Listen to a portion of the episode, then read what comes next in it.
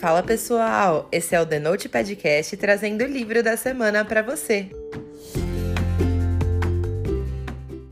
O livro dessa semana é O Sangue Ruim, do Eudin Chirovich. O Eudin é um escritor romeno que vem de uma carreira super bem sucedida no jornalismo e fez muito sucesso no mundo literário com o livro dos Espelhos, que é um dos livros mais traduzidos do mundo. Sangue Ruim conta a história do James ele é um psicólogo famoso pela pesquisa de hipnose e, em uma noite chuvosa, ele é abordado por um desconhecido em busca de ajuda. O desconhecido se chama Joshua e é um super bem-sucedido filântropo que está à beira da morte e precisa da ajuda do James para descobrir a verdade sobre o dia mais traumatizante da vida dele. Há 40 anos atrás, ele acordou num quarto de hotel com uma mulher morta na banheira, sem se lembrar de nada do que tinha acontecido. Quanto mais o James mexe na história, mais confuso ele fica, porque cada pessoa envolvida naquele fatídico dia tem uma versão diferente dos fatos, que transforma essa trama em um emaranhado de nós muitíssimo bem construído. Esse livro é escrito em primeira pessoa e a escrita fluida do autor transformou as 265 páginas desse livro em uma leitura super rápida e dinâmica que não deixou espaço para cenas mornas nessa narrativa. Rola um lance intenso de mistério principalmente quando o personagem principal faz a hipnose com o Joshua e o paciente começa a falar algumas coisas que parecem pistas e abrem ainda mais precedentes para tentar descobrir o que houve naquele dia. O livro te deixa eletrizado do início ao fim, tentando criar teorias e descobrir o que aconteceu naquele quarto de hotel. A escrita do Eudin é realmente incrível e foi uma leitura super fácil. Deslizou muito bem. Sobre o plot twist do final, ele foi surpreendente para mim. Eu não esperava esse desfecho. Em nenhum momento eu imaginei aquilo. Mas eu confesso que eu não achei o desfecho mais incrível do mundo, sabe? Além disso, alguns mistérios da vida pessoal do James também vêm à tona. E a parte triste disso é que essa subtrama da vida pessoal dele termina sem solução. Fica uma ponta solta que eu achava super essencial para a história do livro. E isso me deixou um pouco decepcionada. Porém, a minha nota para esse livro é 9. Mesmo com essa leve decepção no final, a nota foi tão alta porque eu realmente achei a história muito incrível. E o autor soube criar uma aura de suspense que durou do início ao fim da leitura e fez toda a diferença. Eu até falei pro Vitor que ele precisava ler esse livro, porque ele é realmente incrível. Uma trama inteligente, recheada de mistérios que me deixou vidrada. Para quem é medroso como eu, esse não é um livro que dá medo, apesar daquela sensação de insegurança que a maioria dos thrillers psicológicos deixam na gente. Porém, durante uma cena em específico em que o personagem principal conta uma passagem da infância, eu senti muito medo. Então, se você é medroso como eu, se prepare, porque eu meio que me borrei nessa cena, gente, foi terrível. Eu li esse livro na versão física e eu ganhei ele de presente do grupo editorial Record, mas ele está disponível na Amazon por R$ 33,93. A classificação indicativa dele é para maiores de 16 anos. Ele tem gatilhos de assassinato. Agora vem a parte com spoiler, e se você não quiser saber os detalhes específicos do livro, é melhor a gente dar tchau por aqui. Depois que você lê, me conta o que você achou.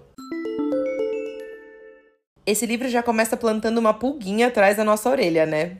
Eu fiquei louca de curiosidade para saber o que o tal do Joshua queria descobrir fazendo a hipnose.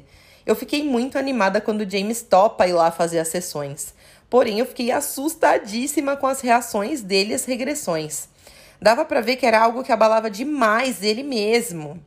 O fato de o autor deixar a gente sem nenhuma pista sobre os reais acontecimentos daquela noite fez com que a leitura ficasse mil vezes mais interessante, me prendeu demais. Eu achei incrível que no começo do livro eu tinha plena convicção de que o Joshua não tinha culpa na morte da Simone.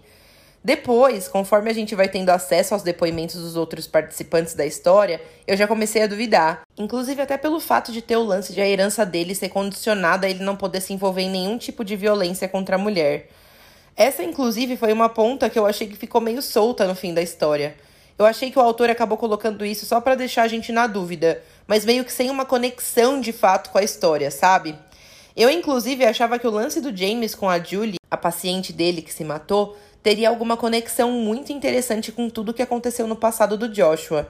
Eu tinha para mim que a capa era uma enorme confirmação dessa teoria, visto que o livro se chama Sangue Ruim e a foto de uma mulher com roupas atuais é o que estampa o livro, né? Várias vezes o autor menciona a história com a Julie e como as coisas que o James estava vivendo para tentar descobrir a verdade sobre o Joshua acabavam despertando nele as lembranças do que ele tinha vivido com a Julie.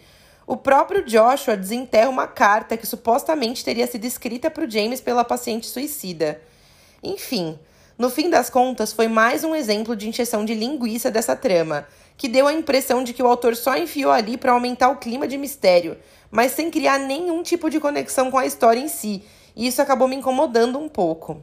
O fato de a gente perder uma cena inteira do James indo encontrar a melhor amiga da Julie para tentar descobrir alguma coisa e ele acaba não descobrindo nada, e no fim ainda surge uma carta dessa amiga, a qual o autor decidiu não dividir com a gente, e é por isso que eu me pergunto: por que carambas enfiar isso no livro se não vai me mostrar? Ai, gente, sério, essa parte me deixou muito revoltada, porque eu me senti enganada. Eu achei que tudo estava conectado, quando na verdade esse plot era só encheção de linguiça. No fim das contas, a irmã da Simone era muito mais importante do que a gente podia imaginar. Eu só teria mudado o fato de que ela teve uma participação praticamente nula nas memórias do Joshua. E uma personagem tão importante não poderia ter passado despercebida, sabe? No fim das contas, eu achei sim surpreendente o desfecho da trama, porque realmente era algo que eu não esperava. Mas não foi exatamente a reviravolta que eu esperava de um livro tão bom em 90% do tempo de leitura. Tipo, a menina acabou matando a própria irmã porque o padrasto não era o herói de guerra que ela pensava. Não sei, gente, eu achei um desfecho meio blé, sabe? De qualquer forma, eu achei a história toda simplesmente incrível. E foi um dos livros de suspense que mais me prenderam, sabe?